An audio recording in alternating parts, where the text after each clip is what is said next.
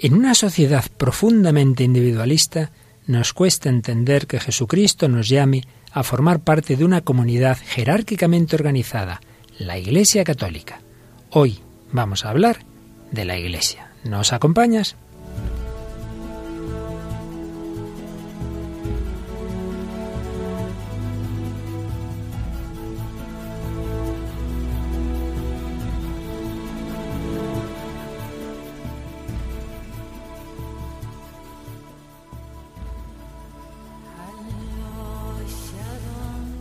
El hombre de hoy y Dios, con el padre Luis Fernando de Prada.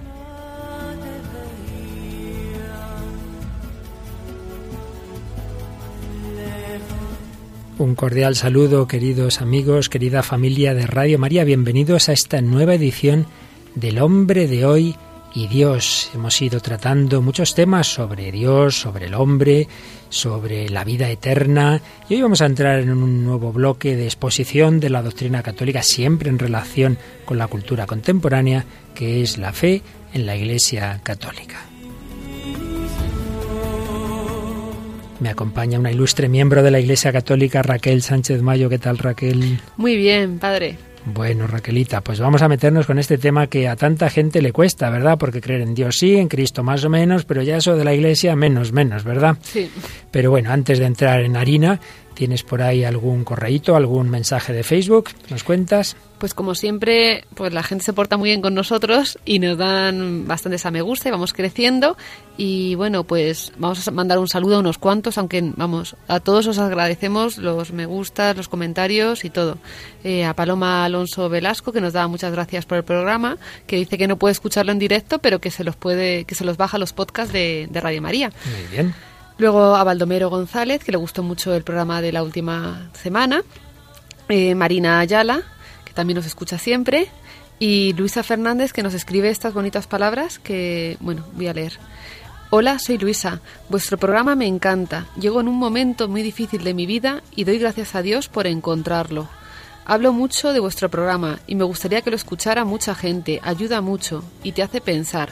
Ves todo de otra manera. Un saludo para todos. Muchas gracias. Pues muchas gracias a ti y a todos vosotros y también a otros que no hemos podido leer, pero que estáis ahí en contacto con nosotros. Pues vamos al ataque, vamos a seguir profundizando en esa fe católica en diálogo con el hombre contemporáneo.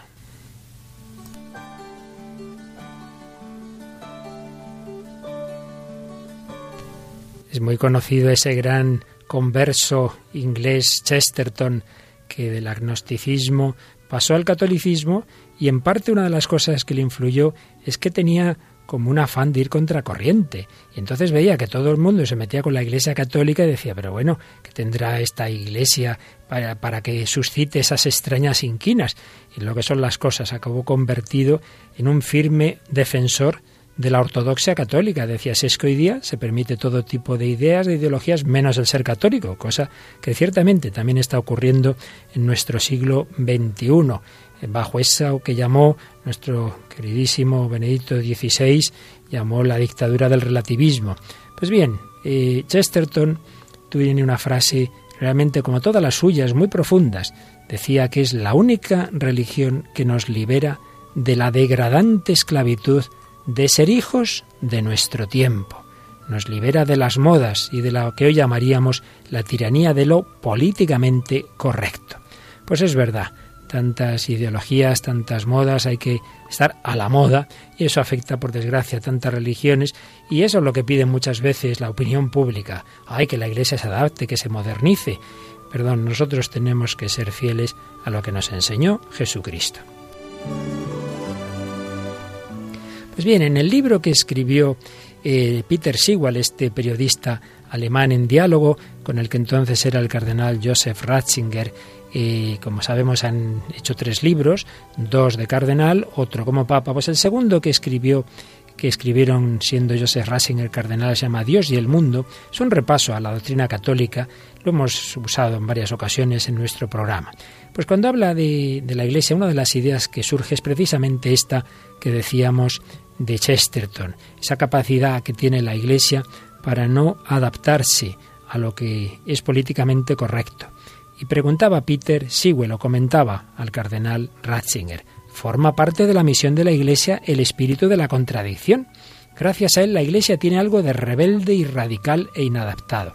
Si no me equivoco, la Iglesia también se opone siempre a la dictadura de la moda. Y respondía Joseph Ratzinger, la tendencia a la oposición y a la resistencia es indudablemente misión de la Iglesia. Ya hemos visto que en la persona siempre existe la tendencia a oponerse a la palabra que se le ha transmitido, a intentar ponérselo todo más cómodo, a decidir sola lo que es válido para ella, formulándose sus ideologías, desarrollando un poder de las modas en las que las personas organizan su modelo de vida. Y hacía alusión a esa palabra del anciano Simeón a la Virgen y a San José cuando dijo que Jesús sería signo de contradicción. Y seguía diciendo Joseph Ratzinger, vemos aquí que la Iglesia tiene esa gran misión esencial de oponerse a las modas, al poder de lo fáctico, a la dictadura de las ideologías. Pero obviamente esa oposición no puede surgir de un gusto por la protesta, ni siquiera como reacción o por incapacidad frente a la época y la organización del futuro. También la Iglesia tiene que abrirse a todo lo bueno de todos los periodos, a lo nuevo que se abre en ellos, que también posibilita dimensiones completamente nuevas de la palabra de Dios. Pero al mismo tiempo, la fe no puede difuminarse, tiene que luchar contra aquello que se opone a Dios hasta el martirio. Y recordaba Joseph Ratzinger a su compatriota de origen italiano, pero que se desarrolló su vida en Alemania, Guardini, que después de una época de dudas y de unos planteamientos liberales de la teología, acabó dándose cuenta de la riqueza de la auténtica tradición en la Iglesia, sobre todo descubriendo eh, lo que es la Iglesia en la liturgia, y consideraba que en el fondo la Iglesia es el único poder realmente crítico de la historia, y que caminar con ella, entrar en ella, confiarse a su fe, lo cual para algunos podrían ser actos de infantilismo y dependencia, en realidad constituyen la mayor independencia del espíritu de la época y suponen una valentía mayor que la que podría encarnar cualquier otra posición. Y concluía cardenal, el entonces cardenal Joseph Ratzinger, esto no es dependencia infantil, esto es valentía y libertad para oponerse a las opiniones imperantes.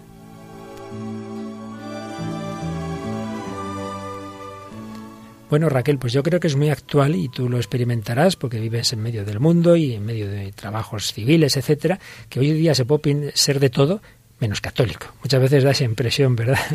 los, los tolerantes de hoy en día, ¿no? Que son tolerantes con todo, excepto con los temas de la Iglesia, como bien como bien decías, ¿no? Y, y, luego sobre, vamos, sobre la tiranía de las modas, pues esto es un problema que además yo creo que también pasa en parte muchas veces dentro de la iglesia, ¿no? Que hay gente que quiere adaptar las modas e introducirlas dentro de lo que es la iglesia, ¿no?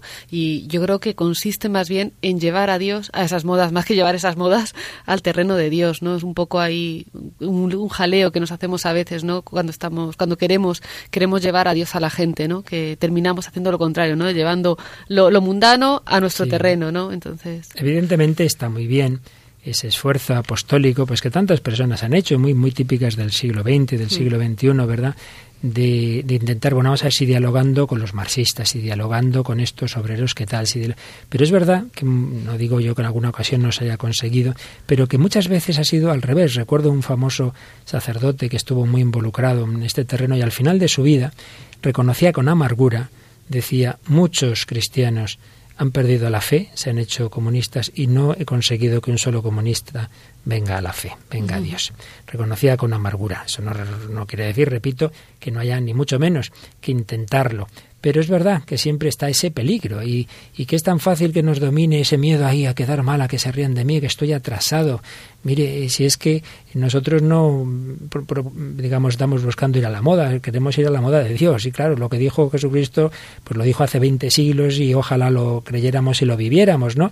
Y ese es nuestro punto de referencia, esa es nuestra medida. Nuestra medida no es lo que hoy día se entiende que mañana va a cambiar, que esa es otra, ¿verdad? Por eso esa frase de Chesterton es realmente genial, ¿no? El catolicismo nos libera de la esclavitud de ser hijos de nuestra época. Lo que estaba de moda hace, un, hace 30 años ya no lo está ahora, con lo cual también hay que pretender estar a la última es estar cambiando constantemente. ¿no?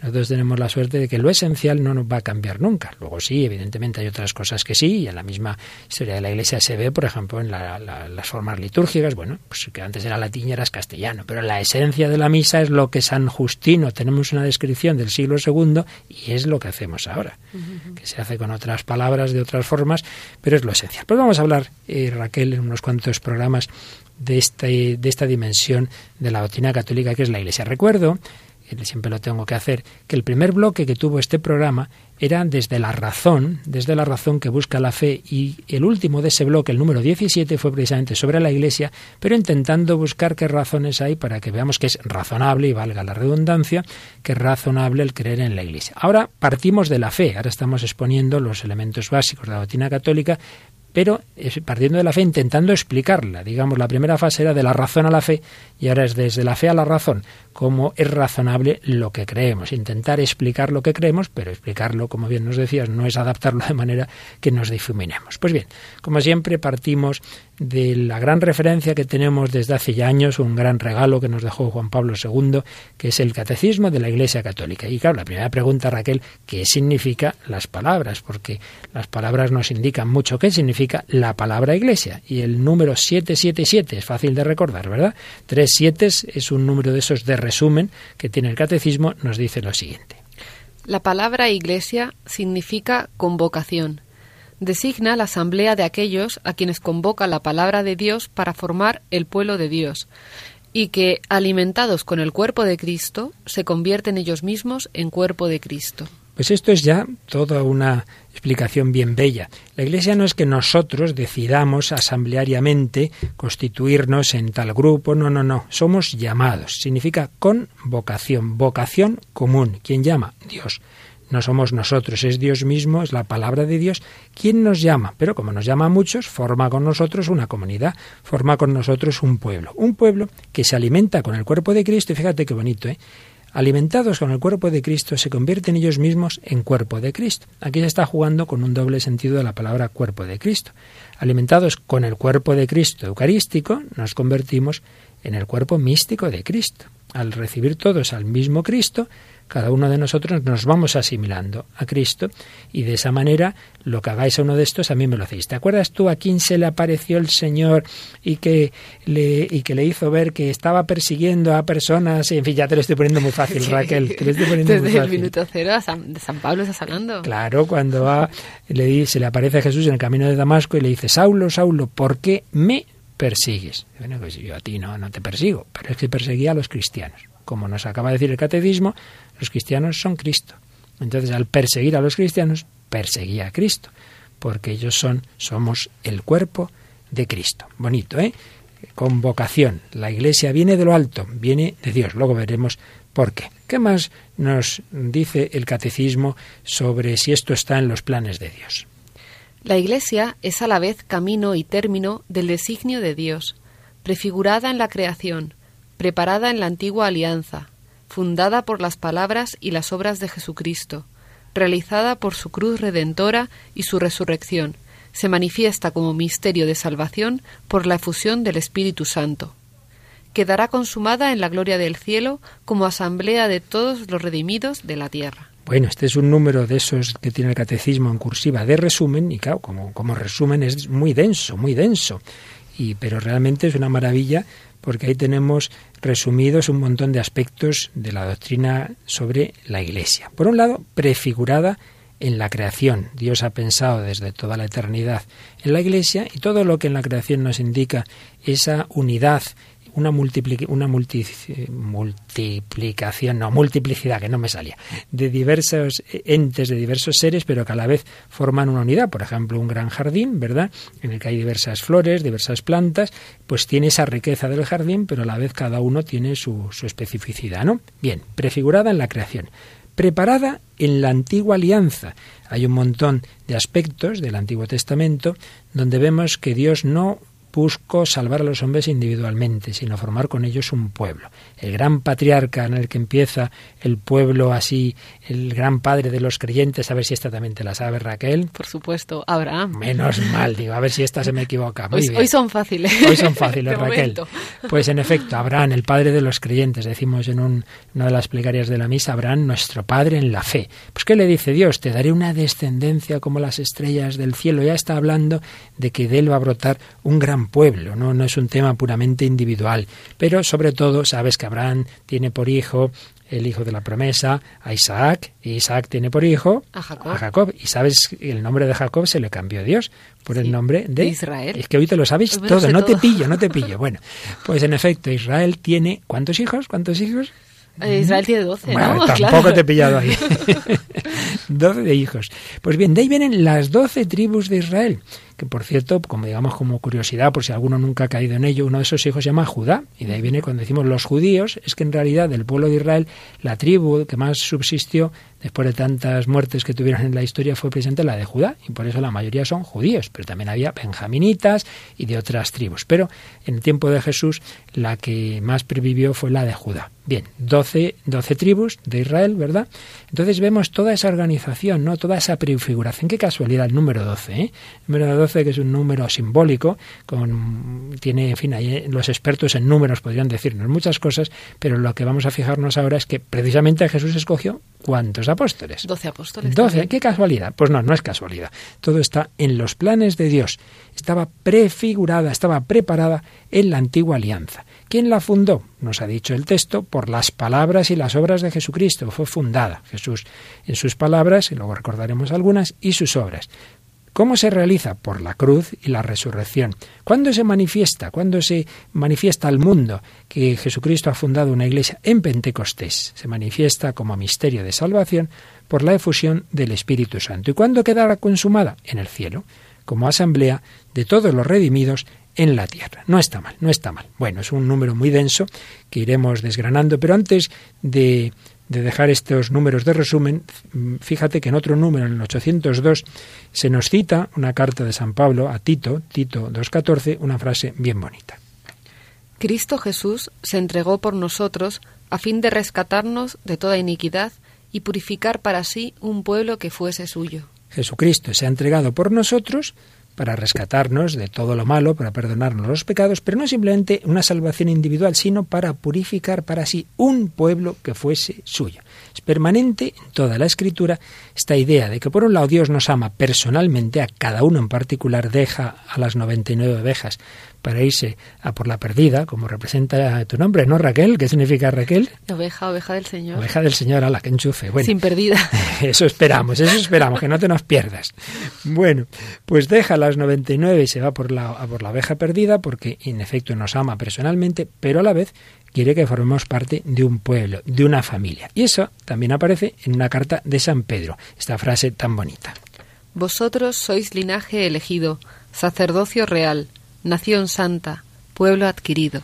Frase eh, que cita San Pedro y que está en el Catecismo en el número 803. Bueno, Raquel, vamos a una de nuestras habituales secciones y es que ya hemos comentado aquí varias veces, si hablábamos antes de Chesterton, otro gran converso inglés, realmente fue su madre la que se convirtió cuando él tenía, no sé si seis o siete años, hablamos de Tolkien, el autor del Señor de los Anillos. Y ya hemos explicado en alguna ocasión, y en Radio María hay grandes expertos en ello, mucho más con servidor que no lo es, pero alguna idea sí tengo, de que él siempre dijo que todo el trasfondo católico estaba detrás de sus obras y particularmente del Señor de los Anillos. Y concretamente, quien haya leído o visto las películas, es evidente, bueno, ¿cómo se llama la primera película? Eh, la comunidad del anillo. La comunidad del anillo, ¿no? Entonces, sin pretender hacer paralelismos fáciles, pero es indudable que Tolkien está pensando en una gran misión que hay que cumplir, hay que, hay que luchar por el bien, hay que luchar contra el mal, hay que destruir ese anillo de poder, que en buena parte podemos ver ahí un símbolo del pecado original que nos va corrompiendo, pero ¿quién hace eso? ¿Una sola persona o una comunidad? Ciertamente una comunidad. Pues vamos a escuchar un, una escena en la que surge esa comunidad. Pero introdúcenos algún dato básico, si quieres, primero de esta, de esta película. Pues la película eh, es del 2001, dirigida por Peter Jackson, que dirigiría toda la trilogía de, del Señor de los Anillos. Y, bueno, y básicamente es lo que lo que ha dicho el padre Luis Fernando. Es eh, tienen que destruir un anillo que es el que pues reside. Bueno, esto es más complicado de, explicar. Tienen que destruir un anillo en el que eh, hay mucho mal. Entonces, pues el, el que lo lleva va, va, va, bueno, van a hacer un. Además que se llama así. Lo que va, va a ocurrir se llama el Concilio de Elrond y van a elegir de entre mm, razas y pueblos de la de la de la Tierra Media un, representante de cada uno. Entonces vas a ir escuchando diferentes voces y son representantes, pues habrá uno de los enanos, otro de los elfos y bueno, así un poco... Ante una misión que hay que decir también, claro, que antes de lo que vamos a oír se ha dicho que esa misión es prácticamente imposible, que cumplir esa tarea y llegar a un sitio donde, en fin, es prácticamente imposible hasta que una persona se ofrece. Y es lo que escuchamos enseguida. Yo llevaré el anillo a Mordor.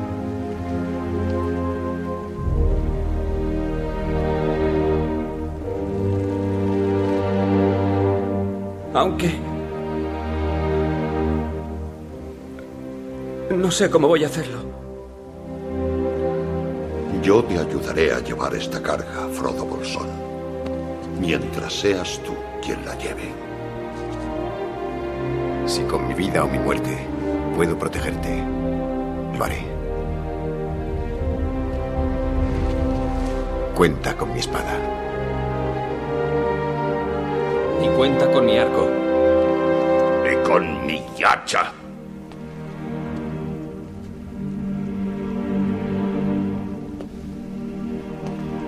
Tú cargas con nuestros destinos, pequeño.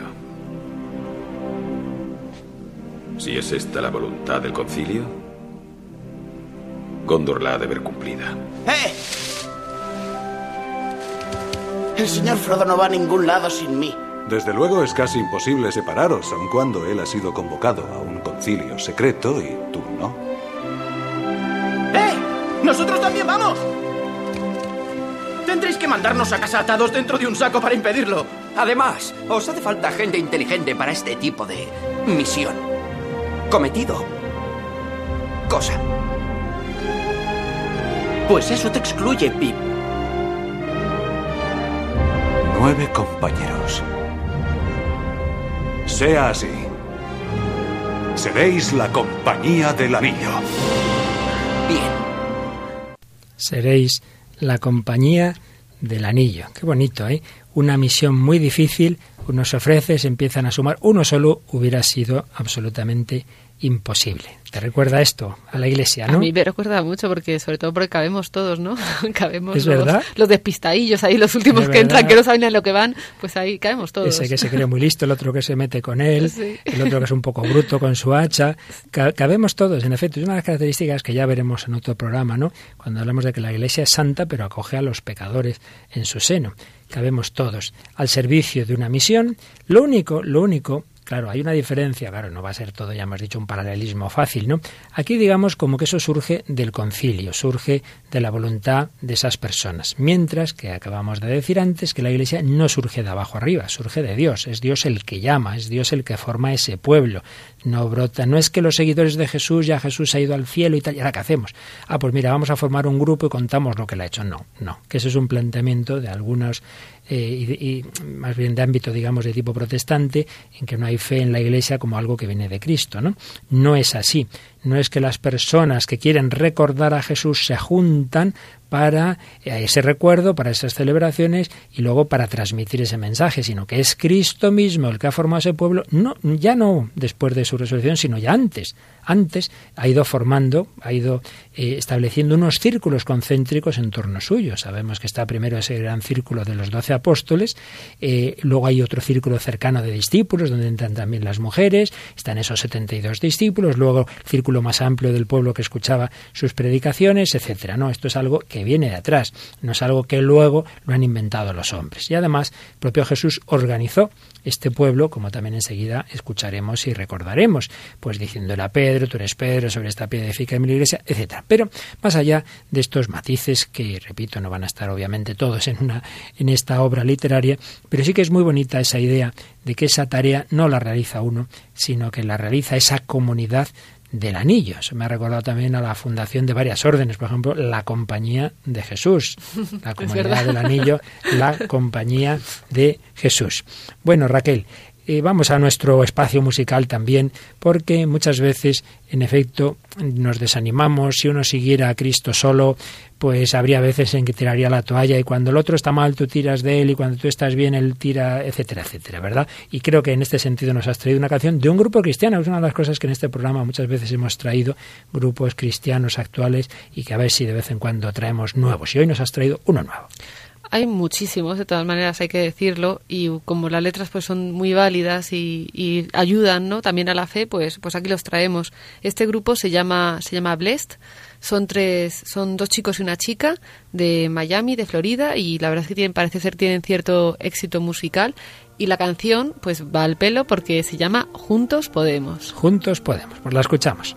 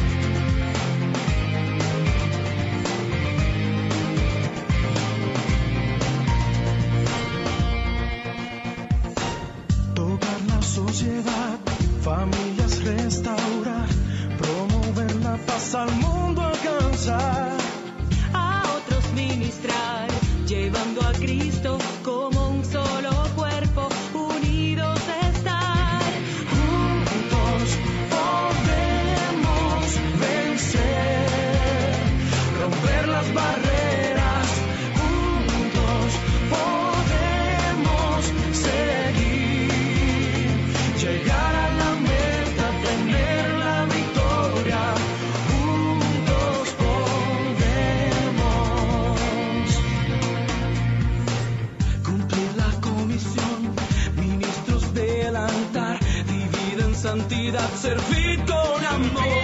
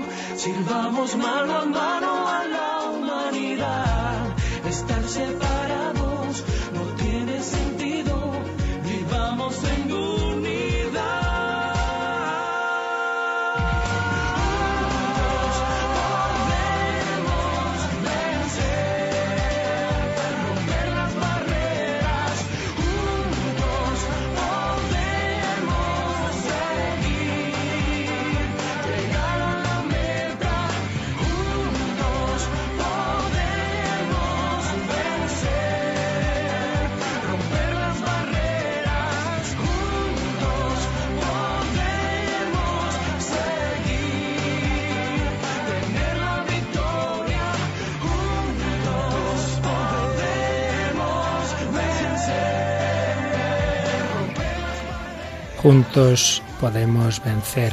Si en esa obra literaria del Señor de los Anillos hay esa misión, destruir el mal destruyendo el anillo de poder, Jesucristo tenía una misión, la misión del Padre, de nuestra salvación, de nuestra redención, de restaurar el reino del amor, el reino de la paz, la civilización del amor. Nos dice el Catecismo en el número 763. Corresponde al Hijo realizar el plan de salvación de su Padre, en la plenitud de los tiempos ese es el motivo de su misión. El Señor Jesús comenzó su Iglesia con el anuncio de la buena noticia, es decir, de la llegada del reino de Dios prometido desde hacía siglos en las Escrituras. Para cumplir la voluntad del Padre, Cristo inauguró el reino de los cielos en la tierra. La Iglesia es el reino de Cristo presente ya en misterio. Así pues, Jesucristo quiere instaurar el reino de Dios, es decir, que los hombres tengamos a Dios como nuestro rey. Ese reino está en primer lugar presente en él mismo, puesto que su persona divina gobierna su naturaleza humana. pero en los hombres tenemos que aceptar ese reinado. Y como Cristo no quiere que sea por la fuerza, pues es un reino que se propone, no se impone, es un reino que se propone al mundo entero, pero que va empezando en germen, en misterio, en la Iglesia. Y nos sigue diciendo el 764.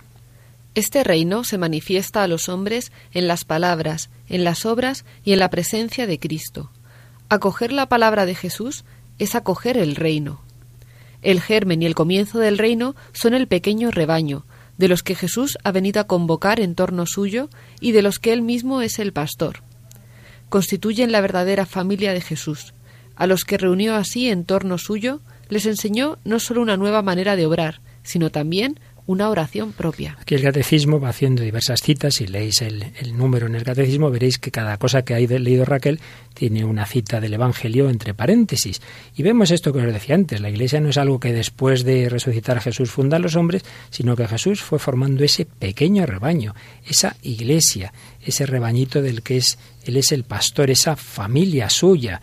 Eh, el que hace la voluntad de mi Padre, ese es mi hermano y mi hermana y mi madre una familia a las que va enseñando una nueva manera de obrar y una oración propia, la oración del reino, el Padre nuestro. Pero además no simplemente es un grupo ahí amorfo, ¿no? sino que Jesús organiza ese grupo. Y es lo que nos dice el 765. El Señor Jesús dotó a su comunidad de una estructura que permanecerá hasta la plena consumación del reino. Ante todo está la elección de los doce con Pedro como su cabeza, puesto que representan a las doce tribus de Israel. Ellos son los cimientos de la Nueva Jerusalén. Los doce y los otros discípulos participan en la misión de Cristo, en su poder y también en su suerte. Con todos estos actos, Cristo prepara y edifica su iglesia. Luego si o no hoy otro día iremos leyendo más algunas de estas citas, pero vamos a volver Raquel a la película y a la obra del Señor de los Anillos. Ellos van pasando diversos momentos y evidentemente hay momentos malos, como también eh, los hubo en el grupo de seguidores de Jesús, cuando ven que Jesús van, van a matarlo, cuando de hecho Jesús muere el Viernes Santo, pues también Señor de los Anillos hay momentos muy malos, momentos en que detienen algunos, momentos en que se desaniman. Sí, este, este fragmento que vamos a escuchar es ya del final de la, de la película de la primera, ¿no? De la primera, el final de, la, primera. Del anillo. En el que pues hay dos, el portador del anillo que se separa de ellos, pero ellos deciden continuar con la con la compañía adelante pues para terminar también lo que han empezado, ¿no? Y para rescatar unos compañeros que habían sido que habían sido secuestrados, prisioneros por por algunos enemigos. Y en ese momento de desánimo escuchamos estas palabras. Entonces todo ha sido en vano. La compañía ha fracasado.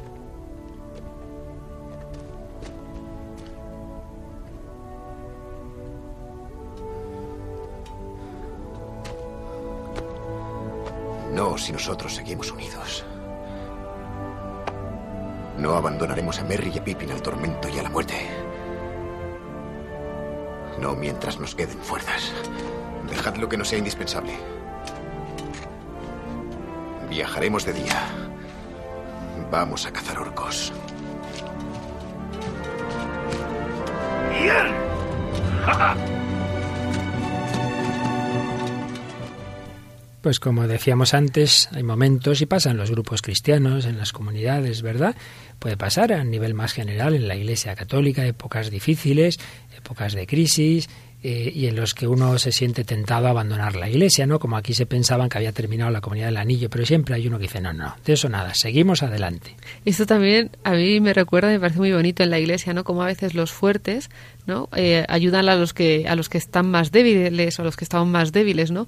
Y, esto es genial. En algunos en algunas épocas, pues los santos han, han tirado para adelante, ¿no? Pues pues apoyando al Papa o lo que fuera y, han sido cabeza, ¿no? En ese momento y han sido necesarios para tirar de los débiles y para ayudar a otros que estaban a lo mejor en peligro.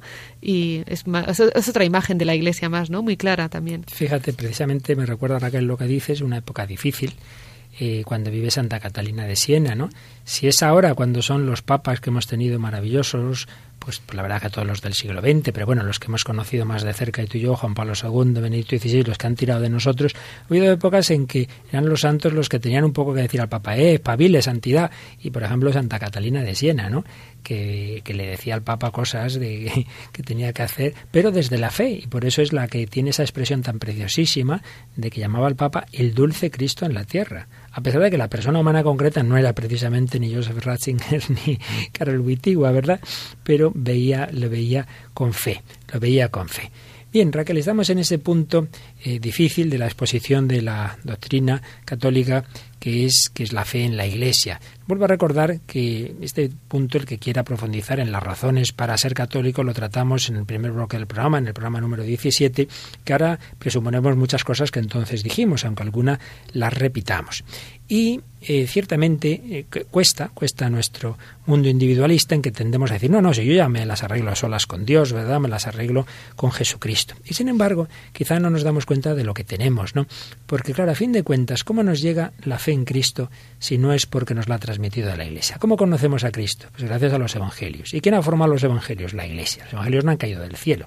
Es la Iglesia a lo largo de los siglos la que discernió qué libros de los relatos que había eh, sobre la vida de Jesús eran auténticos y cuáles no, cuáles eran apócrifos y cuáles realmente eran fiables y que consideraba inspirados por el Espíritu Santo.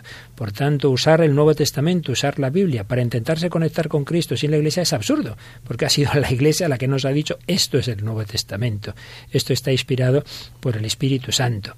Y la fe solo se transmite, como todas las cosas importantes, en comunidad.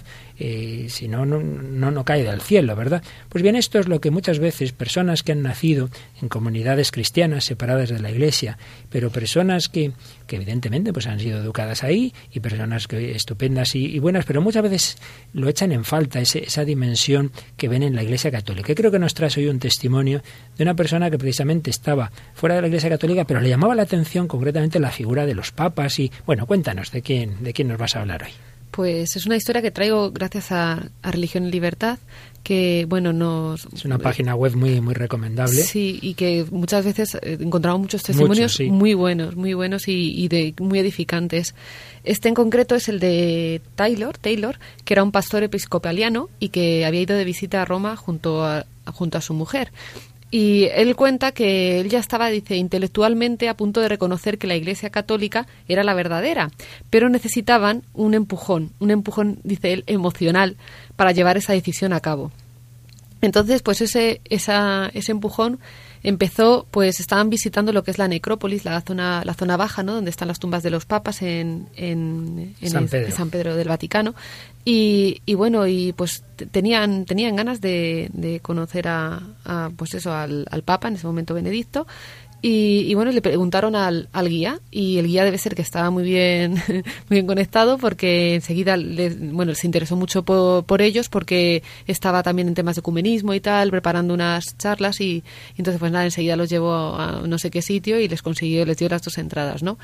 Bueno, pues llegó la llegó lo que era el día de la, de la Candelaria, ¿no? Sí, que una misa del Papa con los religiosos y religiosas, con la vida consagrada, en efecto. Pues allí allí estaban ellos eh, y además, pues por lo que cuenta, pues en muy buen en muy buena en muy buen sitio porque dice que estaban como en primera fila, junto a cientos de frailes y de monjas y dice, dice muy gracioso, dice estábamos claramente fuera de lugar. Dice yo un sacerdote, dice episcopaliano que estaba vestido con su sotana y al lado su mujer embarazadísima y en medio de todos aquellos pues eh, frailes religiosas y él decía dice que dice espero que no hayamos escandalizado bueno. Y bueno os, os leo un poquillo lo que dice. Era la fiesta de la purificación de María y la Santa Misa fue gloriosa. Empezó en oscuridad total. El Papa Benedicto XVI entró por detrás solo con una vela. Con esa vela encendió todas las candelas de frailes monjas y religiosos durante toda la misa estuvimos cerca de la estatua de bronce de San Pedro. Pude ver claramente al Santo Padre, y entonces supe que su santidad era el verdadero sucesor del pescador, recordando que aquella misma mañana había estado justo debajo de aquel altar junto a los restos de San Pedro. La conexión entre el ministerio de San Pedro, el primer papa y el de Benedicto XVI se hizo evidente ante mis ojos. Entonces, bueno, llegó el momento de, de comulgar, y entonces ya cuando se dio cuenta de que él no era católico, entonces le entró pues esa pena, ¿no? Esa, esa tristeza de, de, no poder pertenecer, ¿no? No poder comulgar en ese momento, claro. Y bueno, vio claro lo que tenía que hacer, ¿no? Que era renunciar a su sacerdocio episcopaliano y, y, hacerse, y hacerse católico. Y entonces, pues nada, recuerda aquella misa como uno de los momentos más importantes de su vida, una misa que, dice él, cambió su vida para siempre. Y además, precisamente, hizo una foto al Papa que aparece aquí en esta página web de Religión en Libertad, ¿no? Lo de la foto es sorprendente porque, bueno, la foto es muy bonita, aparece el Papa con, con la vela, ¿no? Con el, con el cirio, la... Mm. Y, y, dice que en ese momento él fue cuando notó ese empujón emocional, ¿no? Justo, entonces, pues es muy bonito, por un lado su experiencia y por un lado una, una foto del momento en el que siente eso, ¿no? Y... Que siente que el, Papa Benedicto XVI es en efecto el sucesor de San Pedro y que por tanto lo coherente con el Evangelio es hacerse católico, el pastor episcopaliano. Pues mira, fíjate, esta experiencia nos permite explicar algo que ya hemos explicado más veces en este programa. Y es que la fe católica, por un lado, tiene razones, hay razones para creer, como decía antes, algo de eso expusimos sobre las razones para ser católico en el primer bloque de este programa, pero por muchas razones que veamos con la cabeza, uno siempre le hace falta un empujón. Yo he puesto alguna vez ese ejemplo de que a ti, Raquel, tus padres pueden decirte, mira qué chico tan majo, tal, no sé qué, te vendría muy bien y te dirás, me parece estupendo, pero tendré que enamorarme yo de él, ¿verdad? Bueno, pues algo así. Tú puedes darle unas razones para creer en Dios, en Cristo, en la Iglesia, pero si no lo conoce, si no se da esa chispa, digamos, bueno, pues esa chispa se le dio a este hombre en esa ceremonia. Por eso, para buscar la fe y para proponerla, por un lado hay que dar razones, hay que, hay que leer, hay que estudiar, hay que preguntar, pero sobre todo hay que rezar y decir, Señor, ilumíname, muéstrame la verdad. Pero si tú traes ese testimonio actual, yo traigo aquí uno muy antiguo, que tengo bien guardadito, que ya alguna vez otra parte del mismo la hemos puesto en la radio. Me refiero a aquel gran profesor, médico, psiquiatra, pero humanista que sabía de todo, Juan Antonio Vallejo Nájera. Su hija María, por cierto, es otra conversa, María Vallejo Nájera, con un testimonio muy bonito que también anda por YouTube. Pues bien, don Juan Antonio no era converso, pero sí que es verdad que cuando siendo todavía bastante joven, le dan el diagnóstico de que va a morir muy pronto por, por un cáncer, pues esos últimos meses de su vida, la fe que siempre la tuvo y bien viva, pues aún todavía más la intensificó. Y fue muy impresionante que él iba de vez en cuando, él iba de vez en cuando a un programa en televisión española con Jesús Hermida y y precisamente fue en lo que sería su último programa, porque ya poco después de este programa iba a morir. Ahí hemos puesto en otra ocasión el momento en que habla de la muerte como una puerta que se abre a la esperanza. Pero vamos a escuchar otro momento en que él habla de una experiencia que tuvo en un viaje por una isla, no me acuerdo cuál, lejana, y cuando conoce a dos misioneros, me parece que holandeses, ve que son gente muy inteligente y cómo se queda impresionado de lo que le dicen. Escuchamos dos o tres momentos de esa entrevista un poquito ahí recortados para quedarnos con lo esencial. Entonces me contó que en los siete años no habían logrado tomar contacto con los de la tribu, les toleraban. Sí los usaban porque iban cada 15 días a Bagio que les trajesen cerillas y antibióticos, que es lo único que querían de la civilización.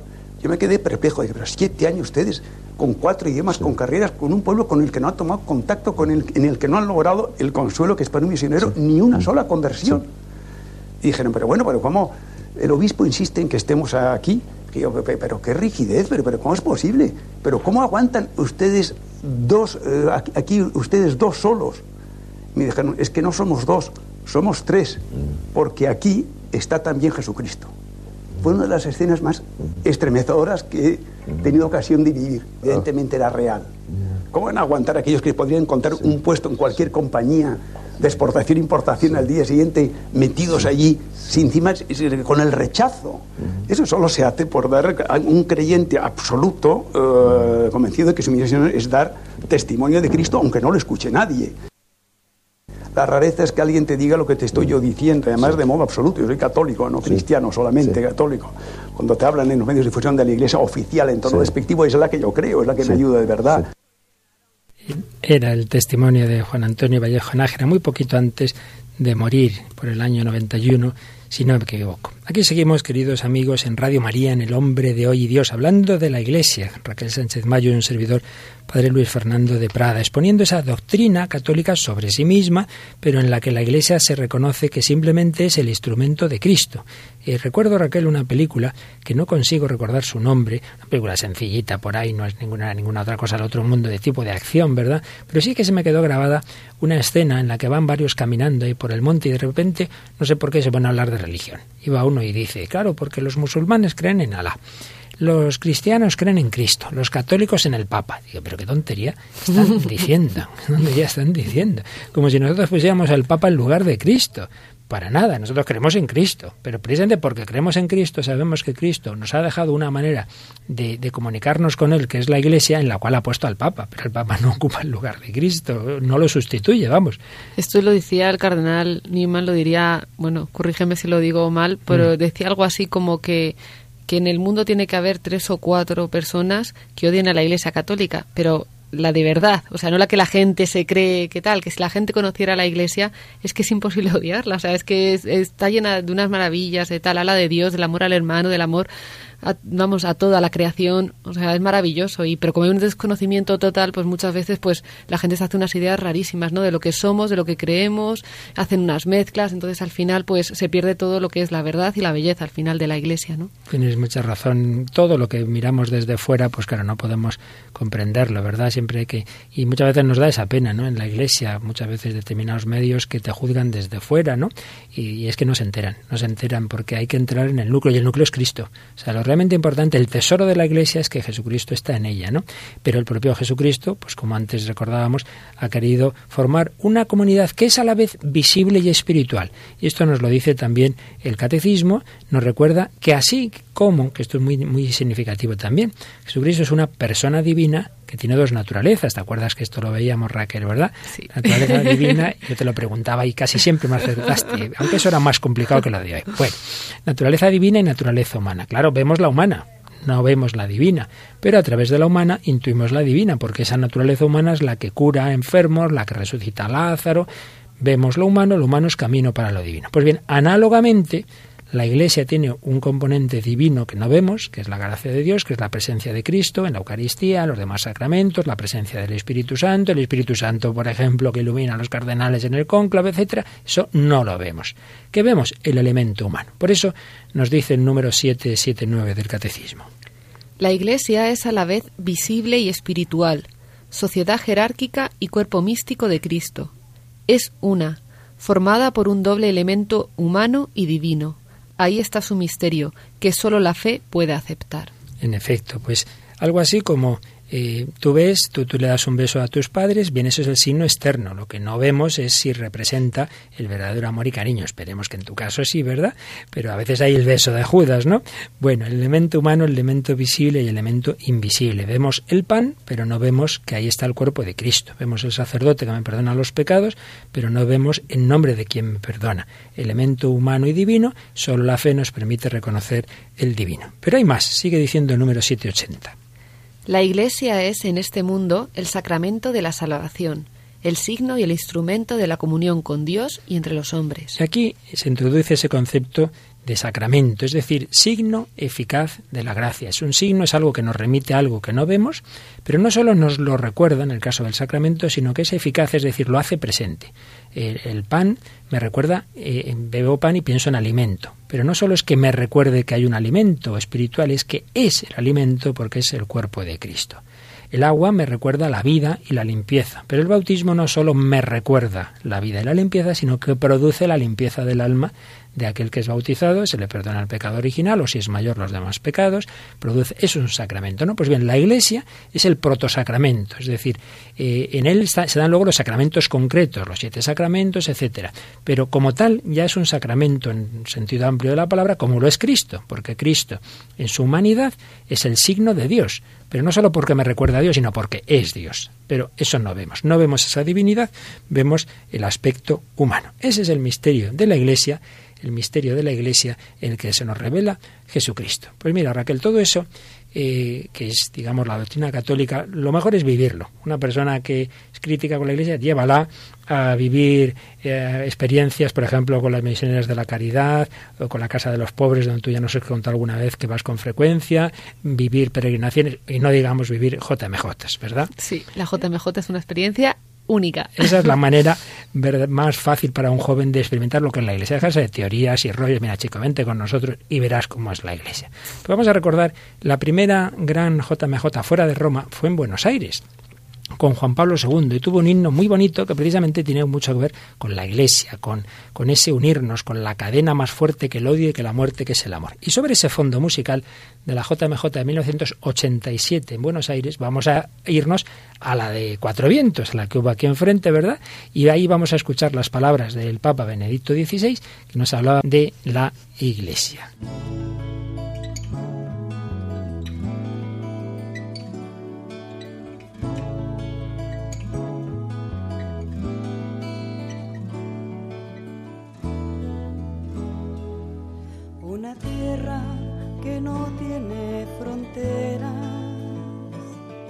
Sino manos que juntas formarán una cadena más fuerte que la guerra, que la muerte.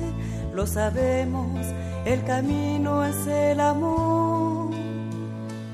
Una patria más justa, más fraterna, donde todos construyamos la unidad donde nadie es desplazado, porque todos son llamados, lo sabemos, el camino es el amor.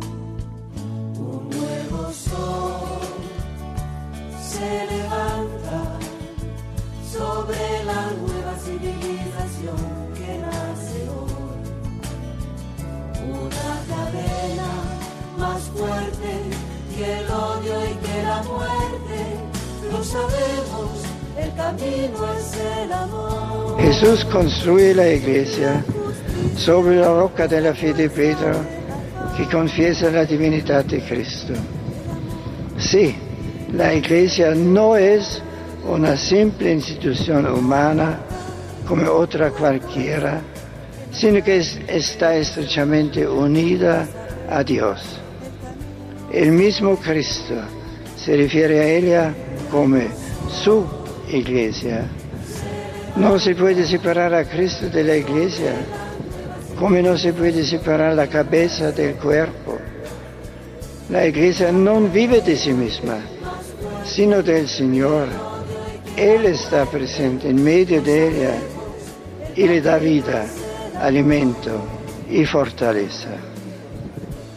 Queridos jóvenes, permítanme que como suceso de Pedro, os invite a fortalecer esta fe que se nos ha transmitido desde los apóstoles, a poner a Cristo, el Hijo de Dios, en el centro de vuestra vida. Pero permitidme también que os recuerde que seguir a Jesús en la fe es caminar con Él en la comunión de la iglesia. No se puede seguir a Jesús en solitario.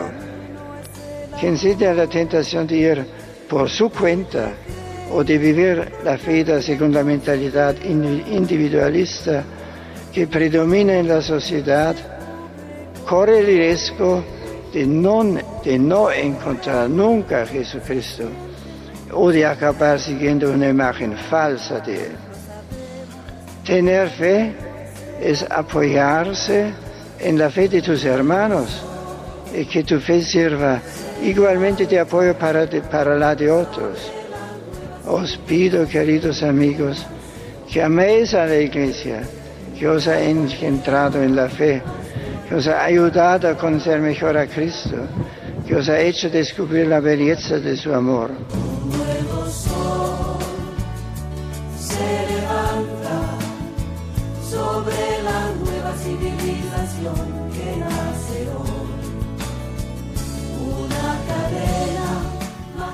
Una cadena más fuerte que el odio y que la muerte, esa cadena del amor que Juan Pablo II quiso mostrar a los jóvenes con las JMJ, que Benedicto XVI continuó, que nos pedían cuatro vientos, que améis a la Iglesia que os ha engendrado.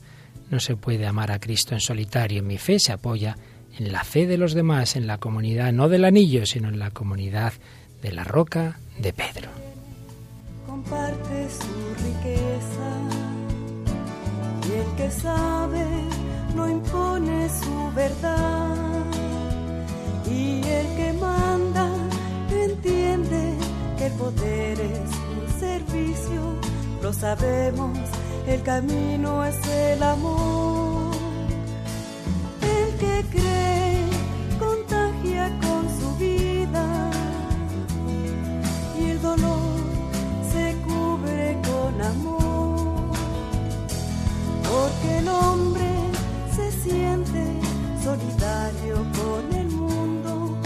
Sabemos, el camino es el amor. Un nuevo sol se levanta sobre la nueva civilización que nace hoy. Una cadena más fuerte que el odio y que la muerte, lo sabemos, el camino es el amor.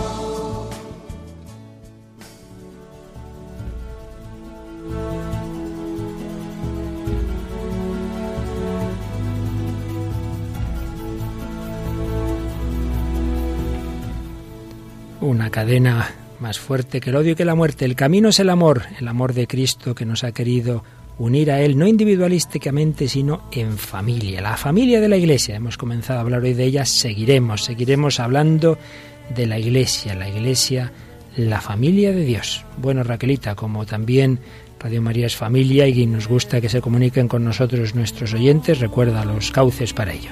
Pues podéis escribirnos un email a la dirección el hombre de hoy y Dios radiomaria.es.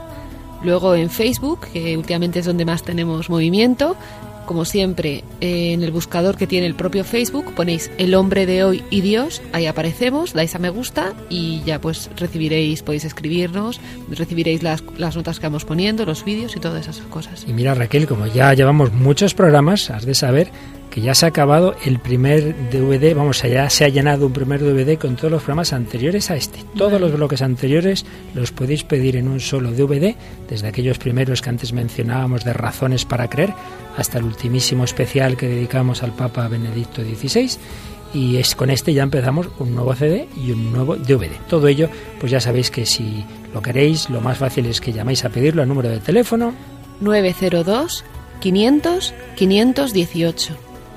Pues muchas gracias Raquel, a Mónica Martínez Ramos en el control y a todos vosotros, queridos amigos, queridos oyentes, miembros de la familia de la Iglesia o abiertos a conocerla y a conocer la verdad, si no, no estaríais escuchándonos, porque todo el que escucha Radio María es porque busca la verdad y el amor, es porque es un hombre contemporáneo que busca a Dios. Que Él os bendiga y hasta el próximo programa, si Dios quiere.